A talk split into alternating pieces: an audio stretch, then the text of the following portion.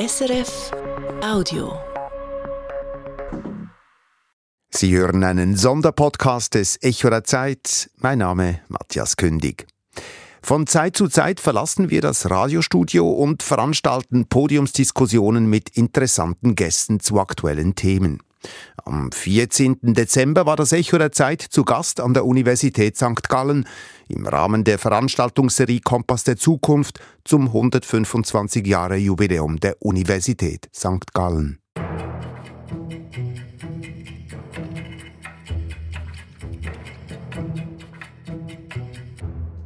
Unser Thema die Zukunft der sozialen Sicherung in der Schweiz. Das ist zum einen ein sehr aktuelles Thema. In den nächsten Stunden werden wir erfahren, wer Vorsteher des Departements des Innern wird.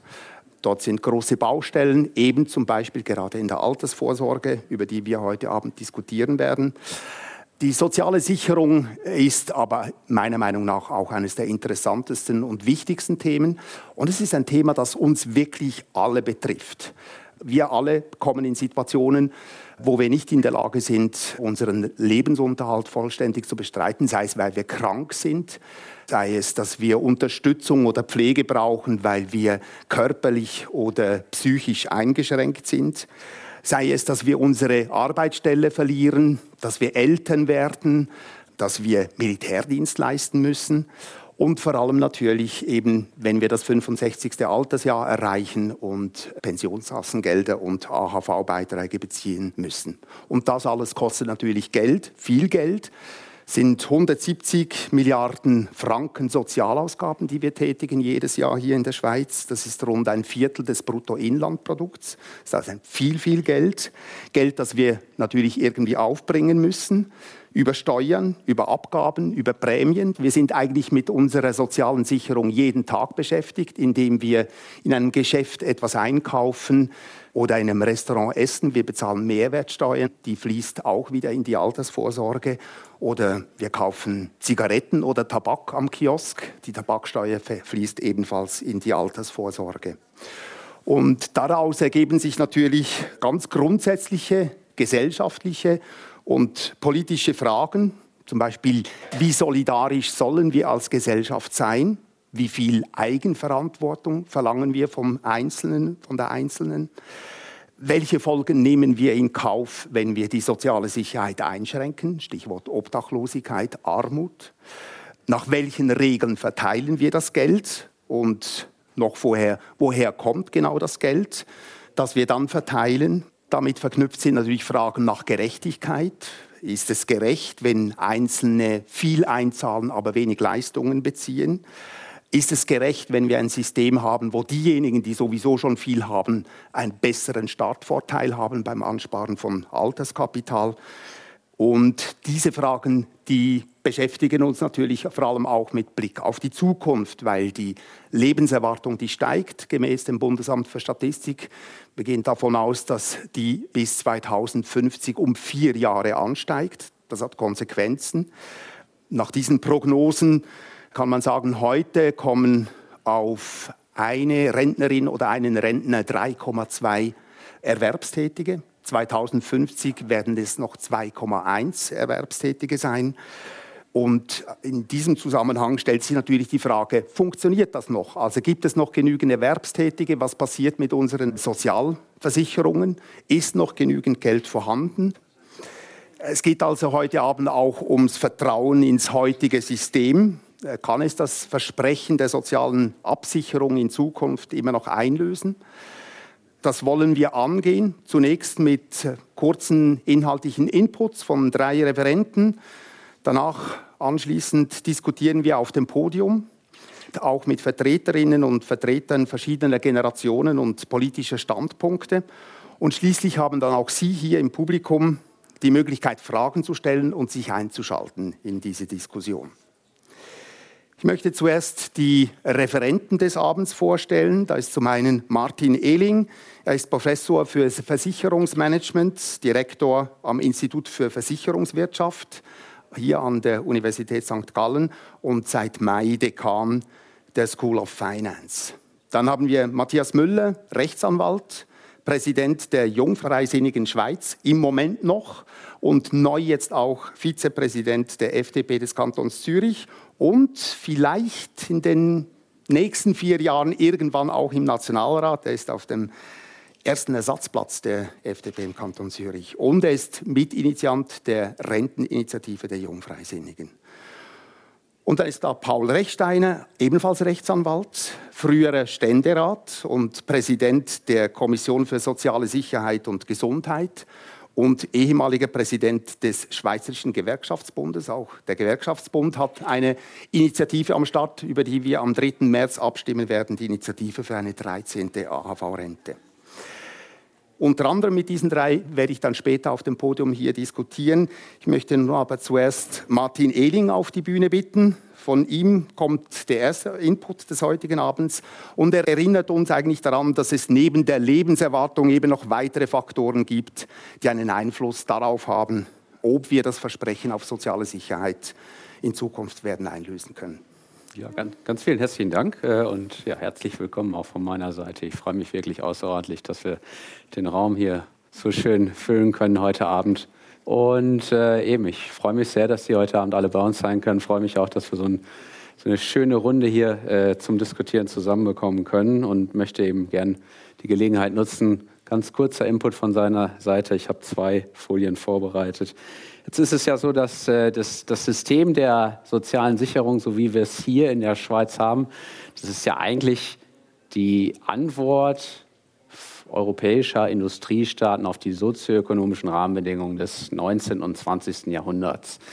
Und die waren sehr stark geprägt durch Wachstum, ja, mitunter relativ hohe Wachstumsraten, eine relativ junge Erwerbsbevölkerung, stabile Erwerbsverhältnisse. Und das sind ja alles Dinge, die im 21. Jahrhundert in unserer zunehmend digitalen Welt zunehmend nicht mehr gegeben sind. Und das führt natürlich zu gewissen ja, Chancen, aber eben auch Herausforderungen, die wir heute adressieren wollen. Und ich möchte gerne einsteigen mit diesem Bild hier. Und ich schaue mal in die Runde, ob es noch den einen oder anderen gibt, der, der dieses Bild hier kennt ich sag's mal, es ist der alte äh, Hintergrundbildschirmschoner von Windows XP aus den äh, späten 90er Jahren. Wenn ich das meinen Studenten zeige, dieses Bild, dann, dann sagen die, das ist das Appenzellerland. Das Appenzellerland. Grüne Wiesen, blauer Himmel, im Hintergrund ein bisschen die Berge. Also sehr schön. Und ich benutze das hier, um die Ausgangslage, die Ausgangslage, die wir in der Schweiz haben, zu skizzieren. Denn ja, wir haben auch wenn man internationales vergleicht, äh, Vergleichsstudien anschaut, die Schweiz wird immer wieder als Vorbild genannt, auch wegen der Architektur unserer sozialen Sicherung mit den drei Säulen. Also die Idee, dass man einen, einen stark, staatlich organisierten Teil Umlage finanziert hat, das kombiniert mit kapitalstärker privatwirtschaftlichen Elementen, das wird auch heute noch international als vorbildlich angesehen. Dann ähm, ja, man muss sagen, die Schweiz ist eines der reichsten Länder der Welt. Und auch wenn wir ein bisschen auf die letzten Jahre zurückblicken, müssen wir eigentlich sagen, die Schweiz hat eine sehr, sehr gute Entwicklung gemacht. Wenn wir uns vergegenwärtigen, jetzt vor 15 Jahren, 2008, hatten wir ja die große Finanzkrise, wo Ökonomen sagen, das war die größte Disruption seit der Weltwirtschaftskrise in den 1930er Jahren. Äh, dann hatten wir die Schuldenkrise, die Flüchtlingskrise, Corona, Ukraine und so weiter. Und trotzdem, ich denke, das können wir sagen, die Schweiz steht eigentlich sehr gut da. Und ich glaube, auch der dritte Punkt ist noch wichtig für die Diskussion heute, ja, prall gefüllte Staatskassen. Ähm, ja, also ich glaube, wir, wir sind schon stolz auch auf die Schuldenbremse. Und wenn ich die Staatsverschuldung in der Schweiz mit den Nachbarländern vergleiche, eben etwas weniger als 30 Prozent, unsere Nachbarländer 60, 70, teilweise über 100 Prozent Staatsverschuldung, das ist natürlich schon sehr gut. Äh, Stichwort Vorsorge hier. Wir haben einen AHV-Fonds, der entspricht etwa einer Jahresausgabe von der AHV. Ist schon ein echtes Asset ähm, wie wir so sagen. Äh, es gibt auch einen entsprechenden Fonds in Deutschland. In Deutschland gibt es ja die umlagefinanzierte Rente. Da gibt es auch so einen Fonds, der reicht in Deutschland für eine Woche. Wir haben einen Fonds für ein Jahr. Also das sieht man eben, ja, in der Tat, die Ausgangslage ist eigentlich relativ gut.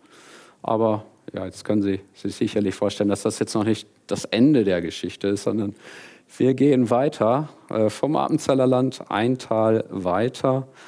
Die meisten von Ihnen werden es kennen. Wir sind im Toggenburg angekommen und wir sehen von der Seite, es ziehen Wolken auf. Es ziehen Wolken auf, denn Ja, die Welt hat sich äh, tatsächlich relativ stark verändert in den letzten 20, 30 Jahren. Aging Society, Matthias Kündig hat es angesprochen.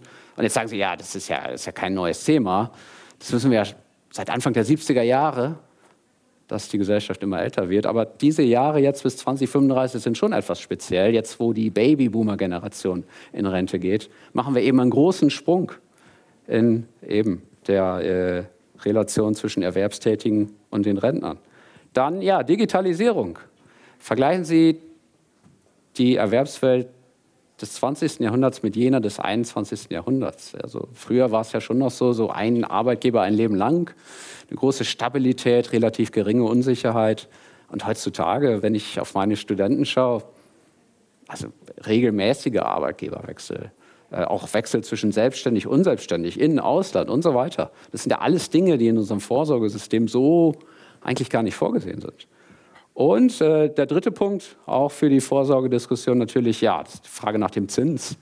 Und da haben wir natürlich, als wir die ja, drei Säulen flächendeckend eingeführt haben, haben wir auch mit einem anderen Zinsniveau gerechnet, wie das, was wir jetzt in den letzten zehn Jahren erlebt haben. Also die Welt hat sich massiv verändert.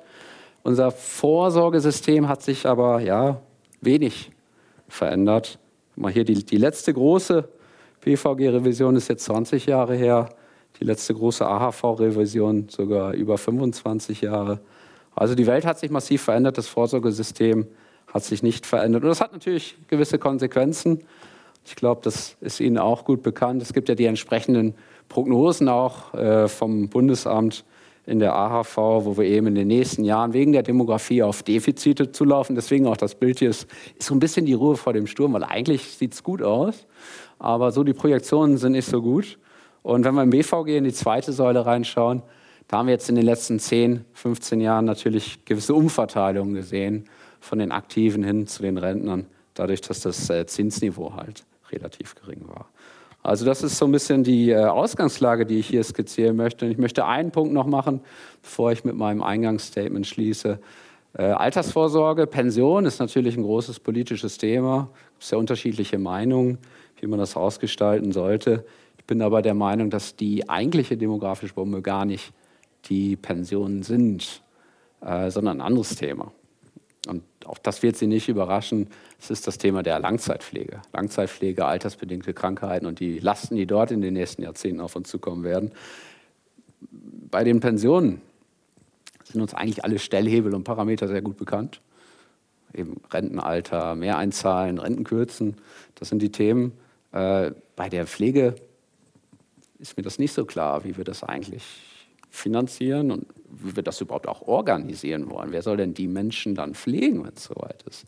Also da gibt es gewisse Fragezeichen. Die eigentliche demografische Bombe also vielleicht gar nicht die Pensionen, sondern die Themen Langzeitpflege und altersbedingte Krankheiten. Und damit schließe ich mein Eingangsstatement. Freue mich sehr auf die Diskussion nachher und gebe zurück an Matthias Kündig. Vielen Dank, Martin Ehling. Mit dem zweiten Referenten, da wechseln wir ein bisschen die Perspektive von der Forschung zur Politik und von der mittleren Generation zur jüngeren Generation. Ich habe mal ausgerechnet, bei Martin Ehling dauert es noch 19 Jahre, bis er das Pensionsalter erreicht. Äh, bei Matthias Müller der wird frühestens in 34 Jahren in Pension gehen, also frühestens, und dann eben Gelder aus AHV und Pensionskasse beziehen können. Und entsprechend offener ist vermutlich ist auch bei der Frage, wann und äh, wie viel er dann zumal im Ruhestand erhalten wird und erhalten soll. Und in seinem Referat befasst er sich äh, weitgehend mit der ersten Säule, mit der AHV und wie diese eben im Blick auf die Zukunft, auf die, auf die großen Veränderungen, wie die finanziert werden sollte. Guten Abend, geschätzte Damen und Herren. Es ist mir eine große Ehre und Freude, heute hier sein zu dürfen in meiner Alma Mater, in diesen Hallen der Hallen, zumal zu einem ganz besonderen Thema, nämlich der Sicherung der sozialen Werke, insbesondere der AHV, die heute im Fokus meiner Ausführungen steht. Der Rahmen ist ja 125 Jahre HSG. Und 125 Jahre HSG bedeuten nicht nur einen beeindruckenden Weg der akademischen Exzellenz, sondern auch eine stolze Tradition des kritischen Denkens, des freien Denkens und vor allem der innovativen Ideen. Und in diesem Rahmen möchte ich einen Blick auf eine der wichtigsten Säulen dieses Landes werfen und die Frage stellen, haben wir bei der AHV auf Sand gebaut? Und ich möchte einleitend beginnen mit einem Zitat des freisinnigen Altbundesrats und Wirtschaftsministers Walter Stampfli, Vater der AHV, der im Jahre 1943 folgende Worte wählte. Ich zitiere. Eine gesunde Wirtschaft ist die unentbehrliche Voraussetzung für eine leistungsfähige Sozialpolitik. Die beste Sozialpolitik ist daher eine vernünftige, mit der Wirklichkeit rechnende Wirtschaftspolitik. Zitat Ende. Diese Worte unseres ehemaligen Bundesrates haben genau 80 Jahre später nicht an Bedeutung und Aktualität eingebüßt. Auch heute sollte sich die Wirtschaftspolitik, ja die Sozialpolitik an den Wirklichkeiten orientieren. Denn gute Politik beginnt damit, dass man auch unbequeme Realitäten, ja die Wirklichkeit anerkennt. Wo stehen wir heute? Der Bundesrat schreibt in seinem Bericht vom 30. August 2023, der der Zukunft der AHV gewidmet ist, folgendes, ich zitiere, es ist unbestritten, dass die steigende Lebenserwartung und die demografische Entwicklung das gesamte Altersvorsorgesystem der Schweiz, die erste und die zweite Säule, auf eine harte Probe stellen. Diese Thematik muss in die nächste AHV-Revision einfließen. Zitat Ende. Ja, meine sehr verehrten Damen und Herren, dieser bundesrätliche Befund ist kein zufälliger. Eine 65-jährige Person hatte im Jahre 1948, als die AHV gegründet wurde, was meinen Sie, wie lange war die Lebenserwartung einer solchen Person damals noch? Eine 65-jährige Person anno 1948, wie lange hat die noch gelebt? Was glauben Sie? Es waren rund 13 Jahre. Und was meinen Sie, wie lange lebt eine 65-jährige Person heute noch? 21 Jahre. Und im Jahre 2050 werden es knapp 24 Jahre sein. Trotz alledem wurde das gesetzliche Rentenalter in der Vergangenheit nie erhöht. Jenes der Frauen wurde sogar gesenkt, bis wir uns im September 22 dazu entschlossen haben, das Rentenalter bis 2026 endlich anzugleichen. Mit anderen Worten, der Anstieg der Lebenserwartung ging vollständig zugunsten einer längeren Rentenbezugsdauer. Matthias König hat es angetönt, heute finanzieren rund 3,3 Erwerbstätige einen Rentner. 2050 werden es noch 2,2 sein. Was glauben Sie, wie viele waren es 1948? 6,8. 2050 noch 2,2. Ein weiterer Faktor, bis zur Jahrhundertmitte, also 2050, wird sich die Zahl der 65-jährigen Menschen von heute rund 1,5 Millionen nahezu verdoppeln. Demgegenüber wird die Zahl der Erwerbstätigen nur noch leicht ansteigen. Und dieses sukzessive ansteigende Ungleichgewicht, gepaart mit der längeren Rentenbezugsdauer, stellt die AHV vor gewaltige Herausforderungen. Ja, wir sitzen sozialpolitisch auf einem Pulverfass. Das zeigt sich auch mit Blick auf die Finanzierungsperspektiven der AHV. Ab 2029 klingen die positiven Effekte der AHV 21 dramatisch ab. Die AHV schreibt fortlaufend rote Zahlen. Der Bundesrat beziffert das kumulierte Umlagedefizit der AHV bis 2050 auf 120 Milliarden Franken. Das sind 120 Milliarden Franken ungedeckte Leistungsversprechen. Und das ist meines Erachtens eine Zeitbombe, die unaufhaltsam tickt. Nun, wir fragen uns, welche Stellschrauben stehen zur Verfügung, um den demografischen Übergang überhaupt zu meistern. Es sind deren drei. Entweder man kürzt die Renten, ein Ding der Unmöglichkeit, oder aber man nimmt, etwas plakativ gesagt, der arbeitenden Bevölkerung noch etwas mehr Geld aus der Tasche, weil die Lohnbeiträge oder die Mehrwertsteuer erhöht werden müssen. Auch das ein Ding der Unmöglichkeit, wenn Sie mich fragen, für die jüngere Generation. Auf diese Maßnahmen hat man in der Vergangenheit bereits einseitig gesetzt. Zudem müsste zur Deckung dieser Finanzierungslücke von 120 Milliarden Franken die Mehrwertsteuer auf ca. 10,5 Prozent erhöht werden müssen. Das ist eine Steigerung von 27 Prozent. Das zahlen alle ihr Leben lang auf jeden Einkauf. Es bleibt deshalb die Erhöhung des Rentenalters. Damit könnte man nämlich zwei Fliegen mit einer Klappe schlagen. Es wird länger in die AHV einbezahlt und es wird weniger lange bezogen. Und es gibt leider keine andere, keine einfachere Alternative. Es gibt keine Abkürzungen auf dem Weg zu einer nachhaltigen AV. Gain without pain gibt es nur im Nirvana. Und die bisher diskutierten Reformelemente verpassten es allerdings leider, die AHV-Finanzierung ausgewogen und nachhaltig zu sichern. Die Behandlung der AHV erfolgte unter dem Motto Durchwursten bis 2030, nachher interessiert uns nicht mehr. Aber die ökonomischen Wirklichkeiten werden uns irgendwann einholen. Und je länger man zuwartet, desto schwieriger wird es, die AHV auf gesunde Beine zu stellen. Der sozialdemokratische Bundesrat Willy Richard meinte 1980 in einer Rede zu den Finanznöten des Bundes, welche in diesem Kontext auch interessant sind, ich zitiere, wir betrachten mehr und mehr auch langfristige Probleme nur noch aus der Optik, die kurzfristig für die Kasse günstig erscheint. Aber gerade diese Optik kann sich in vielen Fällen auf lange Sicht als die falsche erweisen. Der Politiker ist ein Arbeiter im Weinberg des Herrn. Er muss sich mit den nächsten Jahrgängen beschäftigen und nicht mit dem, den er bereits verkauft hat. Zitat Ende. In der gegenwärtigen Rentenpolitik scheint sich allerdings leider kaum jemand mit den nächsten Jahrgängen beschäftigen zu wollen. Nun, was können wir aus dieser Problematik ableiten? Wir brauchen eine Lösung, die die Politik an ein generationengerechtes Verhalten bindet. Eine Lösung, die zu einer nachhaltigen und generationengerechten AHV-Finanzierung verpflichtet.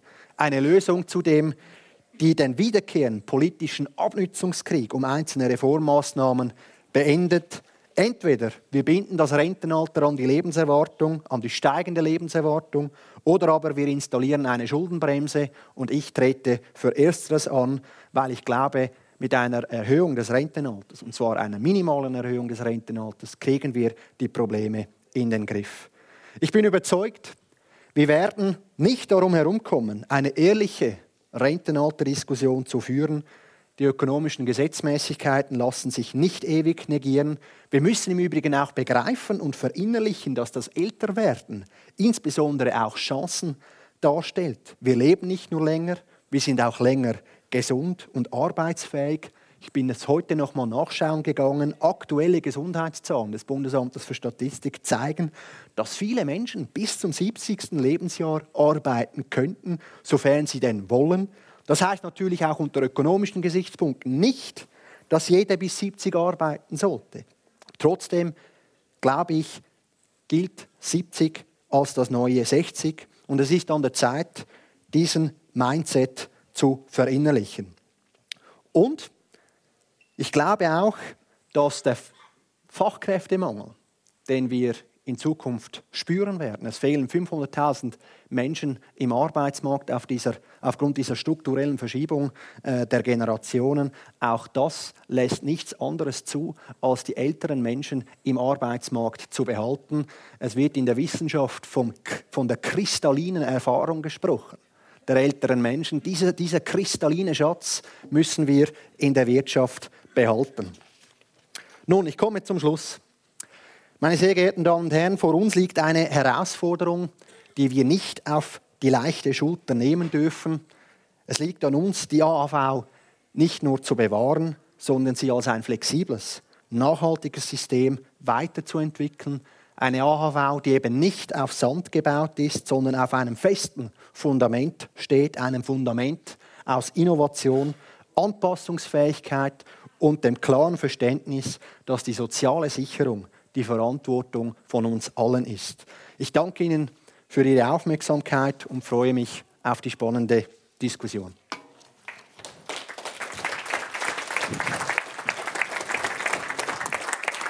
Vielen Dank, Matthias Müller. Mit unserem dritten Referenten, Paul Rechsteiner, da wechseln wir nochmals die Perspektive, wieder von der Generation her. Paul Rechsteiner hat das Anrecht, seit sechs Jahren AHV-Beiträge und Pensionskassengelder zu beziehen, aber natürlich auch politisch. Äh, Matthias Müller hat gesagt, die Erhöhung des Rentenalters, die Kopplung an die Lebenserwartung ist alternativlos. Ich gehe mal davon aus, dass Paul Recht eine, eine andere Haltung hat zu dieser Thematik. Ja, gut, herzlichen Dank, äh, meine Damen und Herren. Äh, wir haben jetzt äh, zwei Referate etwas unterschiedlich gehört. HSG Pür, müsste man sagen, vielleicht in der Perspektive so, wie die Welt gesehen wird. Einerseits Institut für Versicherungswirtschaft. Wir wissen auch, wer dieses Institut sponsert. Das heißt nicht, dass alles falsch ist, was da äh, aus diesem Institut kommt. Wir haben Herrn Müller. Äh, seine politische Orientierung zeigt auch, es ist äh, doch eine Frage, äh, wie man die Welt betrachtet, welche Wirklichkeit man sieht. Ist es die Welt der Banken, der Versicherungen? Ist es die Welt der Menschen mit äh, tieferen Einkommen, mit mittleren Einkommen? Ist es die Welt der Menschen, die zu den 10 Prozent reichsten, den höchsten Einkommen gehören? Das ist eine Frage der Perspektive. Äh, der Sozialstaat ist die größte Errungenschaft des 20. Jahrhunderts und die AHV die wichtigste Errungenschaft der Schweiz überhaupt, des Bundesstaates Schweiz des 20. Jahrhunderts, äh, Frucht langer sozialer Kämpfe Forderung des Generalstreiks 1918, 30 Jahre später realisiert, dann in den 70er Jahren Bundesrat Tschudi, dann ausgebaut und jetzt äh, immer wieder seit 30, 35 Jahren in der Ära, die wir als neoliberal regelmäßig bezeichnen, äh, Objekt von Angriffen von rechter Seite, ausgerechnet die AHV bestens finanziert soll ein finanzielles Problem haben. Nicht beispielsweise die UBS, die vom Bund gerettet werden musste, nicht beispielsweise die CS mit Mega-Risiken in Dimensionen, die man sich überhaupt nie hätte vorstellen können. Das x-fache, das mehrfache des ganzen Bundeshaushalts im Risiko. Es sind von diesen Banken gesponserte Studien, die äh, den Teufel an die Wand malen bezüglich der AHV. Wir haben jetzt äh, Verschiedenes gehört, äh, Demografie. Nur in aller Kürze ein paar Hinweise. Geht es den Ländern gut, in denen die äh, Lebenserwartung tief ist, wo das Verhältnis zwischen Jungen und Älteren stark äh, zugunsten der Jungen aussieht, also wo die Bevölkerung sehr jung ist und es wenige Alte gibt oder höchstens wenige reiche Alte, äh, ist das äh, nicht effektiv umgekehrt dass die steigende Lebenserwartung eine höhere Lebenserwartung eine Errungenschaft ist, der Spiegel einer gewissen wirtschaftlichen Entwicklung, einer sozialen Entwicklung eines funktionierenden Gesundheitswesens. WHO-Zahlen. Es gibt Gegenbeispiele, es ist nicht einfach alles gesetzt. Äh, Russland nach dem Fall der Sowjetunion. Innerhalb von fünf Jahren, nur WHO-Zahlen, Weltgesundheitsorganisation, Lebenserwartung der Frauen um drei Jahre gesunken. Lebenserwartung innerhalb von fünf Jahren der Männer sechs Jahre gesunken. Ursache, alles zerrüttet, keine Sicherheit mehr, Arbeitsplätze nicht mehr gesichert, Einkommen nicht mehr gesichert, Gesundheitswesen, früher alles kostenlos zugänglich, plötzlich äh, kommt man nicht mehr ins Spital, ohne dafür zu bezahlen. Natürlich Alkoholismus, wurde schon vorher viel getrunken, aber noch viel mehr in dieser Zerrüttung. Das ist keine Einbahnstraße. Es ist der Ausdruck einer gewissen wirtschaftlichen, sozialen Fortschritts, dass die Lebenserwartung steigt. Und deshalb verwundert es nicht, dass es den Ländern gut geht im Schnitt, wo die Lebenserwartung ansteigt. Eben, es ist nicht so, wie es jetzt vorher dargestellt ist, dass das das Problem ist. Man muss die Renten finanzieren. Aber weil das der Spiegel einer gewissen wirtschaftlichen Entwicklung ist, ist es eben so, dass sich das finanziert. Kommen wir zur AHV. Geniales Finanzierungssystem, das man heute bei den politischen Verhältnissen in Bundesbern so nicht mehr realisieren könnte. Aber genial und sozial. Verbindet das Versicherungsprinzip mit den sozialen Prinzipien. Und das ist an sich ganz einfach zu erklären. Die AHV hat ein Finanzierungssystem, das den ganzen wirtschaftlichen Fortschritt mitnimmt. Über die Erwerbseinkommen. Die ganzen Erwerbseinkommen werden von der AHV erfasst. Und das bedeutet nach wie vor, weil wir eine einigermaßen konstante Lohnquote haben, der ganze wirtschaftliche Fortschritt, soweit er über Erwerbseinkünfte ausgeschüttet wird, wird von der AHV erfasst. Das AHV hat ein geniales System. Alle müssen voll äh, AHV-Beiträge zahlen. Äh, die Ungleichheit hat sich verschärft. Die hohen höchsten Einkommen haben enorm zugelegt. Einkommensmillionäre, früher unvorstellbar. Millionen Boni äh, für äh, Großbankenmanager und so weiter, unvorstellbar. Aber die AHV sorgt dafür, dass diese hohen höchsten Einkommen voll mit einzahlen müssen. Aber die Renten sind plafoniert. Mit 88.000 Franken Durchschnittseinkommen ist die Maximalrente erreicht. Mehr gibt es nicht, auch wenn jemand Millionen verdient hat vorher. Kassiert, müsste man eher sagen, ist es so, dass es nicht mehr gibt an Rente. Und dieses einfache Prinzip unbeschränkte Beitragspflicht und plafonierte Rente finanziert die AHV, sodass zwischen 1975 und 2021 äh, genau gleich hohe Beiträge, ob schon die Zahl der Rentnerinnen und Rentner in dieser Zeit mehr als verdoppelt äh, worden ist. Äh, das ist dieses Finanzierungssystem, das es erklärt, das den ganzen Fortschritt mitnimmt, den wirtschaftlichen. Also dieses geniale Finanzierungssystem, wo die Beiträge direkt zu Renten werden, die Beiträge nicht zuerst ins Kapitalsystem, nicht zuerst äh, in die äh, Finanzwelt gespült werden müssen, wo viel dran verdient wird, sondern direkt zu Renten werden. Keine Verluste, ganz günstige Verwaltung, einfache Verwaltung, simples System. Das finanziert die AHV. Und es ist so, dass bei der AHV äh, die Beiträge, wenn es ein, einmal zusätzliche Beiträge äh, braucht, sehr gut angelegt sind. Und wenn es um die Erhöhung der des Rentenalters geht. Wir haben gerade eine Abstimmung, Volksabstimmung hinter uns, letzten September, mit ganz knappster Mehrheit, mit knappster Mehrheit, 30.000 Stimmen, äh, ist äh, die Erhöhung des Frauenrentenalters von 64 auf 65 durchgekommen. Wenn man die Analysen, Vox-Analyse anschaut über diese Abstimmung, die junge Generation, die war solidarisch. Frauen haben mit großer Mehrheit abgelehnt. Die junge Generation hat abgelehnt, diese Erhöhung. In Mehrheiten die mittleren Generationen haben abgelehnt. Es war eine einzige Altersgruppe, die dafür gesorgt hat, dass diese Revision durchgekommen ist. Eine einzige. Es waren die Männer über 65. Schwergewichtig Deutschschweiz, die mit erdrückender Mehrheit dafür gesorgt haben, dass es diese Vorlage geschafft hat. Und jetzt soll man mir sagen, äh, dieses Postulat Erhöhung Rentenalter ist irgendwie verknüpft mit der Realität. Wenn man heute mit dem heutigen System nach 65 weiterarbeiten möchte, wenn man kann, wenn man gut bei guter Gesundheit ist, wenn man gefragt ist, wenn man will und möchte, bin ein Beispiel dafür. Das System das der sozialen Sicherheit, die AHV, ist null Problem dafür. Allen ist es möglich wenn sie wollen, wenn sie können, wenn sie gesund sind und wenn ihnen diese Angebote offen stehen. Es ist nicht das System der sozialen Sicherheit, das hier das Problem ist, sondern das ist ohne weiteres hier schon gegeben, totale Flexibilität schon hier heute möglich. Also das System erlaubt es. Äh, ich muss versuchen, etwas kurz zu bleiben. Man könnte Abendfüllen natürlich referieren zu den Problemen der sozialen Sicherheit. Wir haben ein Problem in der Altersvorsorge. Es ist aber nicht die AHV.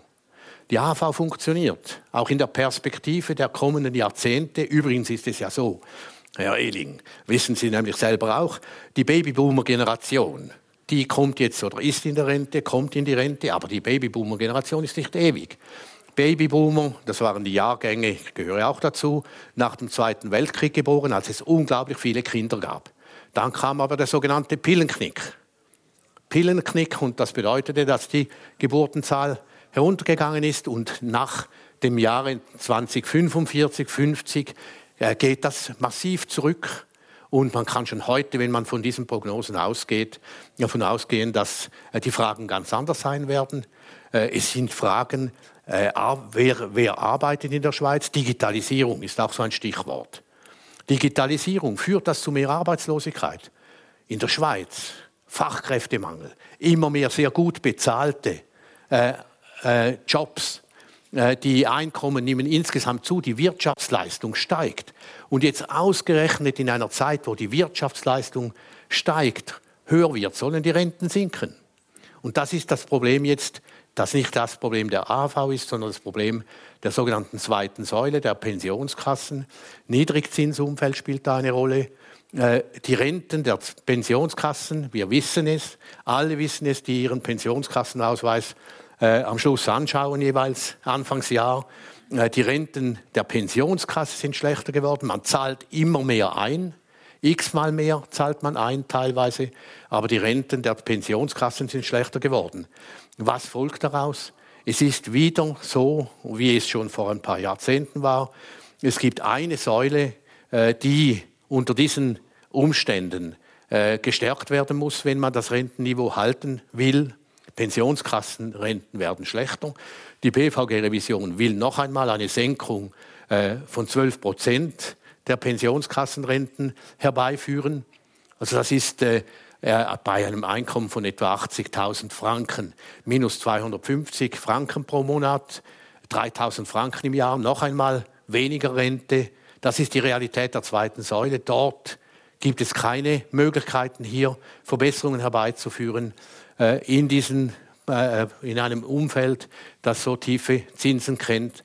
Es gibt eine einzige Möglichkeit, äh, die eine Antwort, eine soziale und auch eine ökonomisch vertretbare Antwort ist. Das ist die Stärkung der ersten Säule, eine Anpassung der Renten der ersten Säule. Das ist die Forderung nach der 13. AHV, die jetzt im Raume steht, sowie der Anspruch auf einen 13. Monatslohn eine Errungenschaft der letzten Jahrzehnte ist, äh, eigentlich zum Normalen gehört äh, im Berufsleben, einen 13. Monatslohn. So wäre auch äh, bei der AHV diese 13. Rente die Antwort darauf, die Verschlechterungen bei der zweiten Säule aufzufangen, äh, die zunehmende Belastung mit der mit den Mieten, mit den Krankenkassenprämien, wo die AHV-Renten, die Altersvorsorge nicht Schritt hält. Das sind die Herausforderungen, vor denen wir stehen. Aber Angstmache-Politik rund äh, um die Altersvorsorge ist fehl am Platz, ist allenfalls politisch gesteuert, weil natürlich äh, die, im Drei-Säulen-System, Herr Ehling hat die dritte Säule nicht mehr erwähnt, sie ist auch die schwächste Säule. Dritte Säule ist eigentlich im Wesentlichen einfach ein äh, individueller Sparbeitrag, Steuer, äh, man hat äh, nichts zu versteuern, Steuerfreiheit, äh, die Rendite der dritten Säule. Man kann nicht davon leben. Man braucht eine Rente zum Leben. Äh, die äh, Attraktivität der dritten Säule liegt einzig und allein in der Steuerersparnis ökonomisch. Das ist alles. In dem Sinne sind aber die Kreise ökonomisch Versicherungen und Banken, die die dritte Säule pushen, natürlich daran interessiert, dass bei der ersten Säule nichts geht.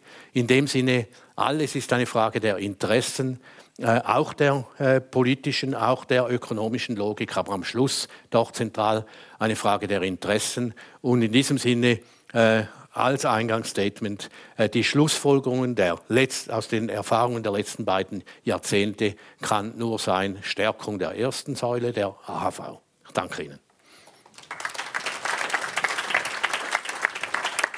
Vielen Dank.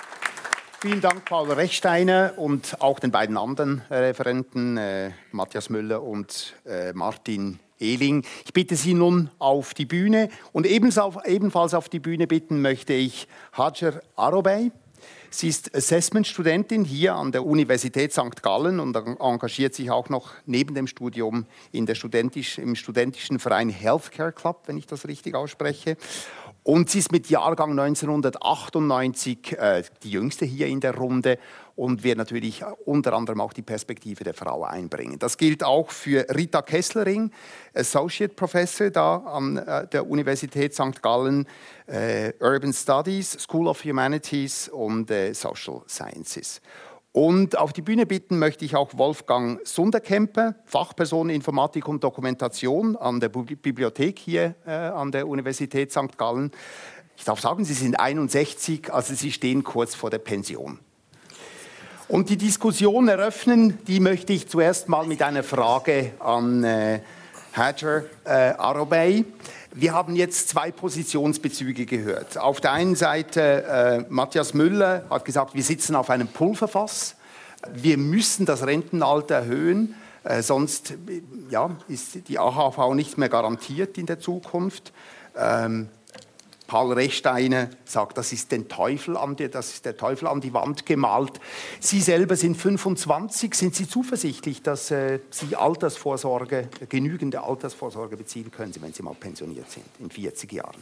Also ich denke, da ist es als allererstes mal wichtig, dass ich dem Publikum auch sage, ich komme, komme ursprünglich aus dem Irak. Ich bin als Flüchtling in die Schweiz gekommen und war etwa mit fünf Jahren dann hier und ich muss ehrlich sein, ich persönlich habe Vertrauen in das Schweizer System.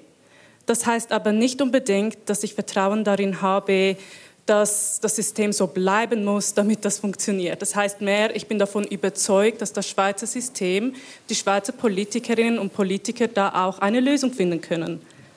Aber ich will auch nochmals betonen, ich denke, viele Leute in der Schweiz sind sich nicht bewusst, was für ein Privileg wir hier haben mit den sozialen Sicherungen. Ich meine, in Irak ist die Lebenserwartung etwa 72 Jahre und ich habe Familienmitglieder, die arbeiten effektiv bis 70. Die sind noch am Arbeiten, einfach weil sie sich das sonst nicht leisten können. Und dementsprechend, also Herr Rechsteiner, Sie zum Beispiel, Sie haben ja gesagt, dass die Überalterung nicht so ein Problem darstellen würde zum Beispiel. Aber ich muss ehrlich sein, ich denke schon, dass das eine Problematik darstellt. Ich meine, Sie haben auch die HSG als Institution etwas kritisiert, aber ich denke, wenn man ein Wirtschaftswissen hat, sollte man ja wissen, okay, wenn die Leute älter werden, die verursachen mehr Kosten. Seit 1943 sind die Leute acht Jahre gealtert. Ganze acht Jahre.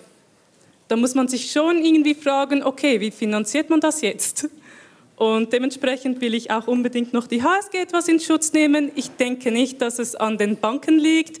Es liegt daran, dass wir ein Wirtschaftswissen haben, weil es ist eine Wirtschaftsuniversität und wenn man länger lebt, verursacht man mehr Kosten und diese Kosten muss man einfach irgendwie decken. Deswegen ja, ich habe Vertrauen, aber nur, weil Politiker effektiv auch etwas unternehmen. Rita Kesselring, Sie sind 41, äh, haben zwei Kinder, sind hier Professorin an, an der Universität, Universität St. Gallen. Wie ist Ihr Vertrauen in Ihre spätere Altersvorsorge? Ja, ich kann vielleicht ähnlich anfangen. Ich arbeite, forsche im südlichen Afrika, speziell im Moment in Sambia. Ähm, die Lebenserwartung ist, ich habe gleich nochmals nachgeschaut, 61 Jahre. Mhm. Pensionskasse, AHV, das, diese Begriffe existieren nicht, diese Institutionen existieren nicht. Die Pensionskasse ist vielleicht ein Haus. Die, ähm, die AHV sind die Kinder. Das heißt, ich komme aus einer ähnlichen Perspektive und, und möchte auch das AHV-System und das ganze, die, die ganze Altersversorgung natürlich ähm, loben, die wir in der Schweiz haben. Ob ich vertraue, ich bin ein bisschen erschrocken, gerade als ich diesen, den drei Sprechern, ähm, Betonung auf Sprechern, ähm, zugehört habe, wie polarisiert und wie unterschiedlich die Analysen sind. Die gehen extrem auseinander und ich glaube nicht, dass es ein Problem unbedingt von HSG ähm, und oder SP ist. Ich lehre auch an der HSG äh, zumindest, ähm, sondern ich wünschte mir, also um das Vertrauen zu haben, wünschte ich mir eine, eine kühle Analyse und wirklich die Frage, okay, einerseits haben wir die Kosten, wer bezahlt für die alternde Bevölkerung, aber auch wer macht die Arbeit? Wie wertschätzen wir die Arbeit, die Herr Professor Elling ähm, eingeführt hat? Also dass die das, die eigentliche Bombe ist vielleicht das Gesundheitssystem. Und diese Arbeit haben wir bis jetzt nicht geschätzt, weder die bezahlte noch die unbezahlte Arbeit im Gesundheitssystem. Und vielleicht müssen wir genauso scharf über diesen Aspekt nachdenken. Wolfgang Sunderkemper, Sie stehen vier Jahre vor der Pensionierung. Ähm, Sie stammen aus Deutschland, leben seit 20 Jahren hier in der Schweiz. Ähm, sind die Aussichten auf die Pensionierung für Sie hier in der Schweiz besser, als wenn Sie in Deutschland gewesen, geblieben wären? Ähm, kommt drauf an. Also ich lebe in Zürich und äh, es ist ein großes Glück für mich, in Zürich leben zu können. Aber Zürich explodieren einfach die Kosten, die Mietverhältnisse und ähm, wenn ich mit älteren Freunden oder Verwandten in, an Deutschland denke, ist es sicher ein großes, wie gesagt, ist es, bin ich sehr dankbar, dass ich in der Schweiz leben kann und habe auch ein großes Vertrauen ähm, in die Institutionen. Ich sehe allerdings auch, ähm, ich bin Generation eben auch Babyboomer. Ich bin aber sozialisiert in den 80ern und das war schon die Generation No Future. Also ich hatte schon keine Zukunft, als ein Teil der Teilnehmer noch gar nicht geboren war. Und die Probleme, die damals äh, schon, äh, die, die, Probleme, die damals auftauchen, sind natürlich immer noch nicht äh, behoben. Also das Prinzip ist es, solange Wirtschaftswachstum weiter da ist, funktioniert das. Der gesellschaftliche Zusammenhalt erodiert nach meinen Beobachtungen. Also ich finde es zentral. Ich habe eben auch Verwandte in osteuropäischen Ländern und da sieht man einfach, mit einer Familie kommt man gut zurande, aber ohne Familie ist es schwierig. Und ich denke, in der Schweiz gibt es fantastische Voraussetzungen für ähm, sagen wir mal, einen Konsens zu finden. Da hat die Schweiz eine lange Tradition. Ich bin allerdings etwas in Sorge, dass ähm, Positionen wie Herr Rechsteiner, der ja jetzt seit mehreren Monaten in äh, Rente ist, dass die immer leiser und immer weniger werden. Ja, und also da bin ich etwa, äh, ich, wie gesagt, ich beobachte, dass politische Diskussionen nicht um solche Fragen geführt werden, die ich für zentral erachte, sondern wenn ich jetzt in die Tageszeitung gucke, wo ich viel Zeit habe beim Pendeln, dann lese ich äh, tagelang, welcher Bundesrat gewählt wird. Und Entschuldigung, das geht mir sowas von vorbei. Also ich finde, äh, da wird nicht diskutiert, ähm, ähm, da werden diese Fragen nicht diskutiert. Entschuldigung, wenn ich zu leise bin. Es ist bereits erwähnt worden, die, die, die Einschätzung äh, der Jahre, die vor uns liegen, der ähm, finanziellen Möglichkeiten für die äh, Altersvorsorge, die sind ganz unterschiedlich zwischen Herrn Rechsteiner und Herrn Müller. Herr Ehling, was ist der Hintergrund, also äh, auch von der Seite von der Forschung her, was, was, ist, was ist der Hintergrund dieser unterschiedlichen Einschätzung?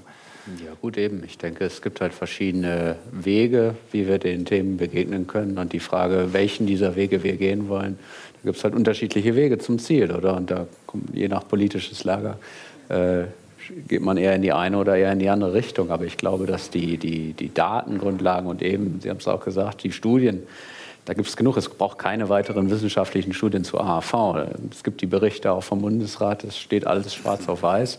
Und die Frage ist jetzt halt, was machen wir draus, oder? Und da gibt es eben, wie wir gehört haben, ganz unterschiedliche Wege. Und ja, eben deswegen ist es nicht überraschend, aber eben es ist schon so, dass wir uns dort auch jetzt eigentlich seit relativ langer Zeit im Kreis drehen, oder? Also ich stelle die Frage ganz speziell, weil äh, ich kann mich erinnern, als, als Kind, als Jugendlicher wurde mir eigentlich bereits einmal prophezeit, dass die Sozialwerke, dass den Sozialwerken in den 90er Jahren das Geld ausgeht und man hat zum Beispiel die Einwanderung hat man entspre nicht entsprechend äh, einberechnet ja. in diese Modelle damals. Ja, also darf ich vielleicht jetzt die, die, es gibt schon ein paar Fakten, die man noch äh, erwähnen müsste. In diesem Kontext, Bundesrat ist in diesem Punkt jetzt sicher die schlechteste Referenz, muss man sagen. Äh, es gibt Studien seit den 90er Jahren, deshalb, Sie haben es jetzt gerade erwähnt, da hat es umgeschlagen. Es gab auch mal einen Bundesrat Guspin und es gab diese Studien, die äh, das Fiasko der AHV an die äh, Wand gemalt haben. Pleite im Jahre 2010, Pleite im Jahre 2015, Pleite im Jahre 2020. Nichts davon ist eingetroffen, weil diese Szenarien alle falsch waren. Ich habe es deshalb einfach versucht zu erklären, das ganze System der AHV ist so aufgebaut, dass sie den ganzen wirtschaftlichen Fortschritt mitnimmt. Und äh, so gesehen ist das immer falsifiziert worden. Alle diese Szenarien haben nie gestimmt. Die Zahl der Rentnerinnen und Rentner ist prognostizierbar. Da ist man einigermaßen auf sicherem Grund, aber bezüglich der wirtschaftlichen Entwicklung ist es halt so, dass die Schweiz insgesamt ist äh, stark, äh, hat sich entwickelt wirtschaftlich. Warum jetzt das ausgerechnet bei den Renten äh, nicht so sein soll, weshalb jetzt die Renten verschlechtert werden sollen, obschon die Verfassung sagt, dass die Renten es erlauben sollen, dass die Menschen anständig weiterleben können sollen nach der Rente. Fortsetzung des gewohnten Lebens in angemessener Weise heißt es in unserer Verfassung. Das ist natürlich nach wie vor hochmodern und das kommt aus einer Zeit äh, gekoppelt an einen Namen, Bundesrat Judy, das war der letzte Basler Bundesrat, äh, bis in die 80er Jahre, ich kam ja bereits in den 80er Jahren in, den Nationalrat, da waren auch noch bürgerliche äh, Bundesräte. Hürlimann, Egli, es waren CVP-Bundesräte damals noch, die waren stolz darauf, Rentenverbesserung bei der AHV vorschlagen zu können. Der, die Entwicklung des Sozialstaates gerade im Herzstück AHV. Das war das Ziel damals und es hat nachher umgeschlagen. Ich möchte übrigens noch in Klammer nicht bemerken, dass bei uns alles gut ist. Wir haben massivste Probleme, Klimawandel und die Folgen. Wir haben massivste Probleme im Gesundheitswesen, wo es eine Finanzierung, wir haben zwar ein hochstehendes Gesundheitswesen, aber äh, die Finanz, das Finanzierungssystem beim Gesundheitswesen, das ist gerade der, das Gegenteil von dem, äh, was wir bei der AHV haben, eine total unsoziale Finanzierung über die Kopfprämien. Jeder zahlt im Prinzip gleich viel, egal ob reich oder arm. Bei der AHV ist es umgekehrt mit dieser, da haben wir einen Unverteilungsaspekt. Also so gesehen, wir haben massivste Probleme in der sozialen Sicherheit, die äh, anzugehen wären, angegangen werden müssten, aber die sind dann schwergewichtig, eben nicht gekoppelt mit der AHV. Bei der AHV wird ein Problem jetzt an die Wand gemalt, das so in dieser Form nicht existiert. Und ich meine auch, dass die Bevölkerung das eben anders sieht als der auch die Bundesräte, äh, die zuständig waren dafür. Die AHV ist extrem solid verankert in der Bevölkerung und ist populär, weil die Leute wissen, was sie daran haben. Matthias Müller, die Skepsis äh, ja, steht Ihnen im Gesicht. Ja, also ich glaube, ich glaube, Kollege Rechstein liegt einem Fundamentalirrtum auf. Niemand will hier die AHV schlecht reden. Der Unterschied ist nur ein konzeptioneller. Die Linke will kein Drei-Säulen-System. Die Linke will die Volkspension. Die Linke will weg von der zweiten Säule, man hat das heute wieder gehört. Die dritte Säule ist sowieso des Teufels. Und wir sind für das Drei-Säulen-System. Das heißt, wir sind für die Stärkung der ersten Säule. Und mit unserem Modell geht es ja der AHV nicht schlechter, im Gegenteil. Es ginge der AHV ja nachher besser. Warum? Weil die AHV mehr Geld zur Verfügung hat. Und ich habe es in meinem Referat betont, wenn wir ganz ehrlich sind, gibt es nur drei Wege, wie wir die AHV reformieren können. Das kann auch Kollege Rechsteiner nicht negieren. Und sogar die Linke negiert diese Finanzierungslücke in Höhe von 120 Milliarden nicht. Im Gegenteil, auch sie anerkennt dieses Problem. Nur die Frage ist, wie überbrücken wir diese Finanzierungslücke? Und da ist Rot-Grün sehr kreativ auf der Einnahmenseite, aber stumm wie ein Fisch, wenn es darum geht, am Rentenalter zu rütteln. Rot-Grün sind die Ersten, die nach höheren Lohnbeiträgen schreien, nach höheren Steuereinträgen, sei es über die Mehrwertsteuer, sei es über eine Art Finanztransaktionssteuer oder über eine Erbschaftssteuer.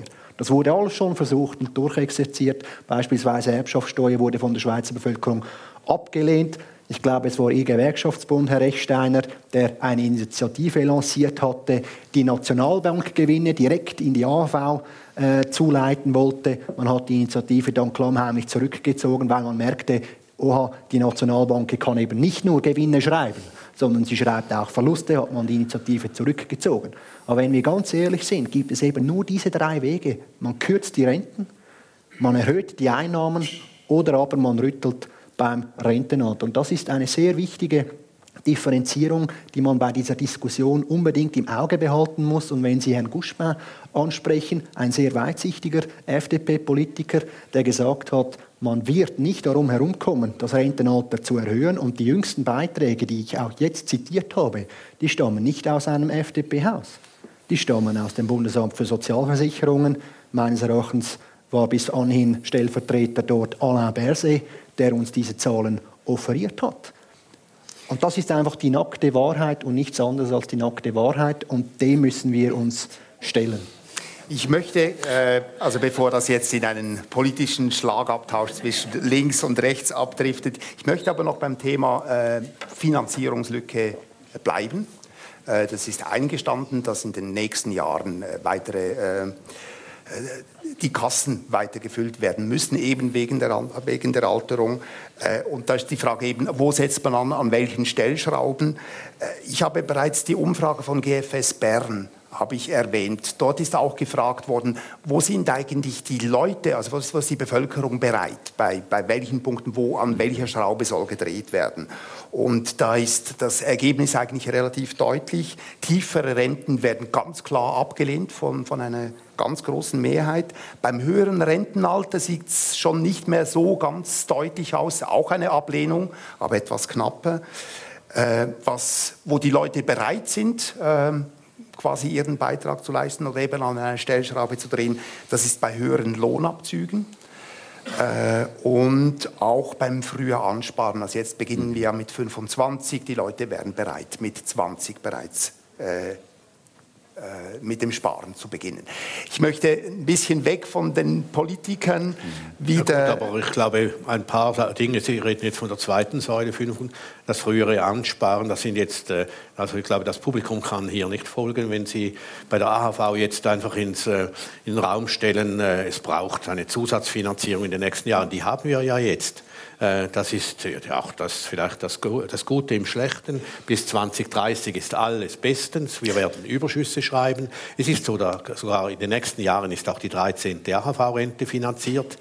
Alle zusätzlichen Leistungen müssen natürlich finanziert werden, aber in den nächsten Jahren ist sie finanziert, dank dem, was gesprochen worden ist. Äh, wir haben es ja auch fertiggebracht, das war noch eine weise Entscheidung im Parlament. Wir haben auch Kompromisse zustande gebracht rund um die Steuervorlage, Steuer-AHV-Vorlage. Einerseits äh, haben die Unternehmen davon profitiert, in der internationalen Logik, aber andererseits zwei Milliarden plus in die AHV haben wir zustande gebracht. Alle diese Finanzierungen, das waren aber die ersten seit Ewigkeiten, die wirken sich jetzt aus, dass bis 2030 Ruhe ist. Und wir haben eigentlich viel Zeit. Ich meine, dass das Problem bei der Altersvorsorge ist die Rentenhöhe, wo es bei den Pensionskassen vorgeschlagen wird. Das ist der Punkt, den Sie am Schluss erwähnt haben. Da wird ja vorgeschlagen, und darüber werden wir auch abstimmen nächstes Jahr, dass die Renten gesenkt werden, trotz höherer Beiträge. Und das ist die zweite Säule, die dieses Problem hat. Mit der, zweiten, mit der Revision der zweiten Säule werden die Renten in der zweiten Säule eben gestärkt, aber das nur als, als Einspiel. Trotzdem jetzt die Frage an, an Hajar Arobey. Äh, wo sind Sie bereit, Ihren Beitrag zu leisten? Sind Sie bereit, länger zu arbeiten, Rentenkürzungen in Kauf zu nehmen äh, oder höhere Beiträge zu leisten? Also ich muss ehrlich sein, dafür, dass ich in der Schweiz acht Jahre länger jetzt leben kann, und ich meine, wenn ich jetzt im Irak wäre, eben, mein Altersdurchschnitt wäre dann 72 Jahre alt. Hier kann ich 85 werden im Durchschnitt. Ich finde zwei Jahre länger zu arbeiten, ehrlich gesagt, nicht so schlimm. Ich will sicherlich keine Kürzung haben im Lohn, weil das Geld brauche ich effektiv zum Beispiel jetzt schon. Da würde ich lieber wirklich einfach zwei Jahre länger arbeiten. Ich sehe das Problem nicht unbedingt ein. Wie schon erwähnt, in Irak, ich habe Familienmitglieder, die müssen bis 70 arbeiten. Das ist da immer noch um einiges besser. Und ich hätte noch einfach eine kleine Anmerkung. Und zwar geht es darum, dass eben Sie, Herr Rechsteiner, zum Beispiel gesagt haben, das Problem der Überalterung gibt es nicht oder nicht in der Schweiz, so wie es dargestellt wird. Ich verstehe einfach nicht ganz, wie es dann im Gesundheitswesen das Problem geben kann, weil ich meine, die Gesundheitskosten sind ja so hoch, weil die Leute älter werden, schneller krank werden dann im Alter und das wirkt sich ja darauf auf. Und deswegen frage ich mich, wie kann es dann sein, dass es einfach bei den Renten nicht ähm, ersichtlich mhm. ist? Das verwirrt mich einfach, weil Nein, ich was ich, ich versuchte, ja, versuchte zu erklären, offenbar jetzt mit beschränkter Wirkung. Äh, es ist äh, es geht nicht den Leuten in den Ländern gut und die Rentensysteme existieren dort teilweise gar nicht oder sind extrem schlecht, dort wo die Lebenserwartung tief ist, sondern ich habe gesagt, die Kausalität, also der Zusammenhang ist genau umgekehrt. Die steigende Lebenserwartung ist der Spiegel, ist das Resultat des wirtschaftlichen, des sozialen Fortschritts, eines funktionierenden Gesundheitswesens. Also so gesehen, äh, die Systeme sind viel besser finanziert in einem Land, wo es eben wirtschaftlich gut geht. Klar muss man die zusätzlichen Jahre finanzieren, logischerweise. Aber es ist so, dass äh, die wirtschaftliche Entwicklung das finanziert und das Problem eines Rentensystems, eines Sozialversicherungssystems, ist eben wegzukommen von den primitiven Systemen äh, in Ländern, wo äh, die Familie für alles schauen muss. Und wer keine Familie hat, äh, der, hat, äh, der ist arm, keine Chance. Bei uns war es auch mal so. Die armen Alten, die landeten in den Bürgerheimen und unter unsäglichen Zuständen, äh, ich habe das in meiner Kindheit noch erlebt, auch äh, in St. Gallen, wie das ausgesehen hat damals. Die Altersarmut war ein massives Problem. Also so gesehen ist es eben umgekehrt, dort, wo die wirtschaftlichen, sozialen Verhältnisse besser sind, da geht es auch besser. Und das Sozialversicherungssystem, die AHV, ist das Genialste auch im weltweiten Vergleich, die sorgen für, dafür, dass es eine gewisse Umverteilung gibt, dass es eben auch für die Leute mit unteren und mittleren Einkommen einigermaßen gut aussieht und nicht nur für die Reichen. Das ist der Zusammenhang, der besteht. Und noch beim Gesundheitswesen. Es ist klar, dass eine lange Pflegephase, äh, die äh, braucht entsprechende Gesundheitsleistungen. Aber es ist eine Frage, die man jetzt auch vertiefen müsste. Äh, die äh, Statistiken zeigen alle, es sind die Lebensjahre vor dem Tod, die teuer werden. Und es ist so, dass egal, ob der Tod früher eintritt, also sagen wir Ende 60er, in den 70er oder erst in den 80ern, es sind die Jahre vor dem Tod, die teuer werden, im Schnitt gesehen. Äh, und es ist so, dass eine große Errungenschaft ist, unseres Systems, auch des Fortschritts, äh, dass äh, die Leute bei guter Gesundheit eben älter werden. Und die Jahre, die Pflegebedürftigkeit dann äh, produzieren, wo dann eben das auch abgedeckt werden muss, die kommen immer am Schluss. Der Hinweis auf das Gesundheitssystem. Stichwort Umverteilung, Stichwort Umverteilung bei, bei der äh, ersten Säule. Herr Müller hat Ihnen vorgeworfen, Sie möchten eigentlich eine Volkspension. Ähm, Aber das ist auch Unsinn. Also ich habe jetzt nicht auf alles. Also ich, es ist einfach so, man muss sagen, die, jetzt das System mit dem äh, Verfassungsartikel Fortsetzung des gewohnten Lebens in angemessener Weise durch die AHV erstens und die Pensionskassen zweitens, das ist ein System, äh, das von den Gewerkschaften der Sozialdemokratie getragen war. Bundesrat Judy, das war der gewerkschaftlichste äh, Bundesrat. Ihm ist auch der starke Ausbau der AHV in den 70er Jahren, über 100 Prozent Rentenverbesserung in den 70er Jahren. Damit ist die erste Säule zu dem geworden, was sie eigentlich heute ist. Das ist die Errungenschaft, die äh, damals erreicht worden ist. Und äh, bei der zweiten Säule ist es eben das Problem. Das kollektive Sparen, das war immer auch eine äh, Geschichte, die verteidigt worden ist, gewerkschaftlich, sozialdemokratisch. Volkspension äh, ist äh, äh das Gute daran, ist eine Stärkung der ersten Säule, aber nur noch das, sagen wir, Kapitaldeckung, Sparen, nur noch individuell und nicht mehr kollektiv.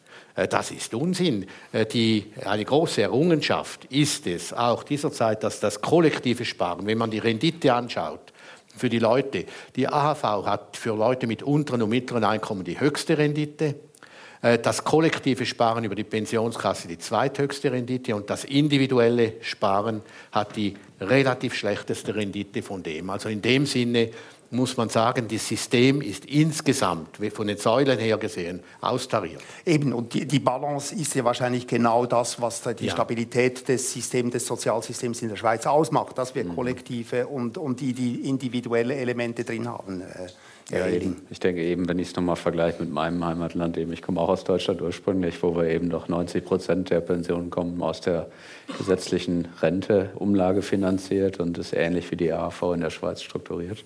Und äh, eben, ich bin nicht überrascht, dass wir in Deutschland schon heute das Rentenalter 67 auf den Weg gebracht hat, einfach weil ich schon glaube, dass so die Idee der Diversifikation über die verschiedenen Säulen, dass es eine Stärke in der Schweiz ist, dass wir eben nicht nur von der Demografie, sondern eben auch von anderen Entwicklungen abhängen. Also eben Stärken, Schwächen gleichen sich hier aus.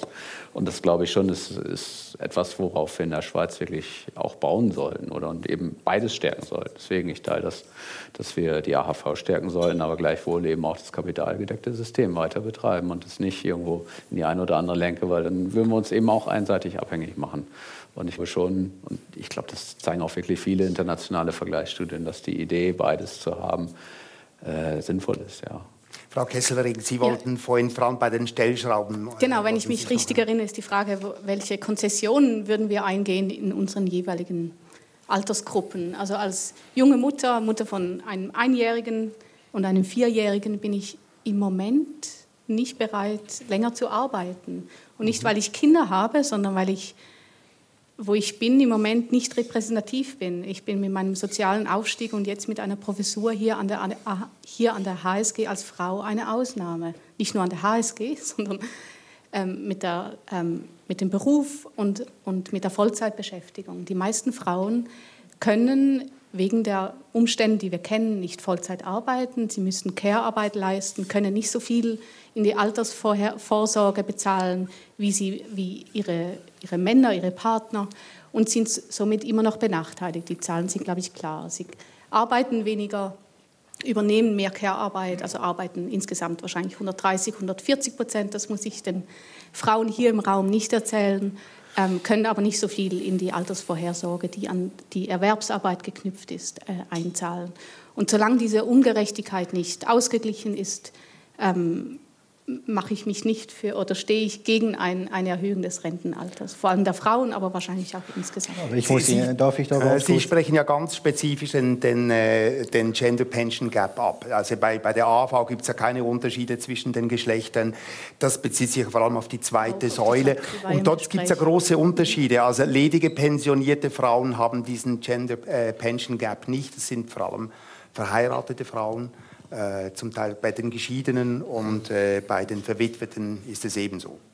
Aber dort hat das Parlament ja jetzt gewaltige Fortschritte gemacht mit der Revision der zweiten Säule. Man hat die Eintrittsschwelle äh, gesenkt, man hat den Koordinationsabzug reduziert, äh, man hat, und damit fördert man ja gerade oder wertet ja die Teilzeitarbeit beispielsweise auf. Man kann früher einsparen und, und öffnet so das Vorsorgekapital. Ich bin selber im Initiativkomitee beispielsweise der Initiative für äh, die Einführung der Individualbesteuerung äh, beigesteuert von den FDP-Frauen, welche diese Heiratsstrafe abschaffen will, oder dass man eben die Leute getrennt äh, besteuert, dass man eben keine steuerliche Negativanreize hat als Paar, wenn beide arbeiten wollen. Also hier ist das Parlament auf dem richtigen Weg. Nur wo ich kein Verständnis dafür habe, muss ich Ihnen ehrlich gestanden sagen, ist, wenn man nicht bereit ist, angesichts dieser enormen, angesichts dieses enormen Anstiegs der Lebenserwartung, die Frauen sind ja den Männern weit voraus, sie überleben uns Männer ja seit 60 Jahren, aber die Frauen und die Männer, wir sind als Bevölkerung, sitzen wir im selben Boot. Und wir müssen diese AHV retten vor diesem gigantischen Schuldenberg, der droht. Und wir wissen, mit einem Jahr mehr Arbeitszeit können wir das evidentermaßen. Und wir müssen bereit sein, wenn wir, wenn wir ständig darüber diskutieren, wie werden alle so alt, dann kommt das nicht von ungefähr, weil Mutter Natur uns alle so lieb hat, sondern das kommt deshalb, weil wir hart arbeiten, weil wir uns eines der teuersten Gesundheitssysteme leisten können, 90 Milliarden Schweizer Franken investieren wir in die Gesundheit. Schauen Sie den jüngsten Bericht des Bundesrates an zu den Auswirkungen der Demografie auf die Gesundheitsbranche. Das wird gigantisch werden, die Kosten, die auf uns zukommen werden, aber wir leisten uns das. Und weil wir uns das eben leisten, leben wir so lange. Und ich meine eben, 1948 hatte jemand eine Lebenserwartung von 76, heute sind es 84, bald sind es 87. Und Aber böse Zungen würden behaupten, ob sie 35 Jahre auf Kreuzfahrt äh, verbringen wollen, wenn sie dann 65 Jahre sind. Und ich glaube, das macht einfach keinen Sinn. Und vielleicht noch ein internationaler Hinweis. Schauen Sie doch mal um sich herum. Schauen Sie, was Deutschland macht. Schauen Sie, was Italien macht. Schauen Sie, was Dänemark macht, was Finnland macht, was Holland macht und so weiter und so fort. Diese Leute sind nicht auf den Kopf gefallen. Die haben alles in die Wege geleitet, dass das Rentenalter minimalst erhöht wird, weil sie wissen, das ist der kleinste Schmerz, den wir als Gesellschaft verkraften müssen, um diese Rentensysteme auf diesem Niveau, das wir heute haben, zu erhalten. Und das verlangt von jedem einen Beitrag ab, weil eben ja, die Alternative ist, nur ganz kurz noch den Satz fertig machen, weil die Alternative ist nochmals, Lohnbeiträge erhöhen, Mehrwertsteuer erhöhen. Herr Rechsteiner, Sie haben es gesagt, anno 19 und anno 21 haben wir genau das gemacht, weil wir sonst die AV an die Wand gefahren hätten. Und da frage ich Sie im Publikum, wollen Sie die Lohnbeiträge tatsächlich noch einmal gewaltig erhöhen? Wollen Sie die Mehrwertsteuer, die ab 24 8,1 Prozent betragen wird, wollen Sie die tatsächlich auf europäische Standards erhöhen von 11, 12 Prozent. Wollen Sie das? Das zahlt die junge Generation ein Leben lang. Die junge Generation bezahlt das ein Leben lang. Ich möchte ganz zum Schluss, wir kommen noch zu Fragen aus dem Publikum, aber ich möchte ganz genau, kurz noch, noch als Antwort, der, äh, Frau Kessler. Als Antwort darauf, ähm, Sie sprechen davon, was wir uns leisten. Wir leisten uns 100 Milliarden ähm, unbezahl Franken unbezahlte Arbeit pro Jahr und zwei Drittel davon wird von den Frauen geleistet. Ja. Und sobald dieses, dieses solange, das, ist, das sind Zahlen einer Ökonomin, die nicht an der HSG studiert hat, und solange wir, ja, solange wir, nee, im Gegenteil, aber ähm, solange wir uns dieses Ungleichgewicht auch leisten wollen, bin ich nicht zu diesem solidarischen Schritt, diese Einforderung der Solidarität, Aber da bin ich ja bei äh, Ihnen. bereit. Da bin ich ja bei Ihnen. Ich sage nur, das eine, also das eine tun, das andere nicht lassen. Oder Eines nach dem anderen, sage ich. Sehr gut. An dieser Stelle herzlichen Applaus für alle Teilnehmerinnen und Teilnehmer am Publikum. Das war eine Podiumsdiskussion von Echo der Zeit in Zusammenarbeit mit der Universität St. Gallen im Rahmen der Veranstaltungsserie Kompass der Zukunft zum 125 Jahre Jubiläum der Universität St. Gallen.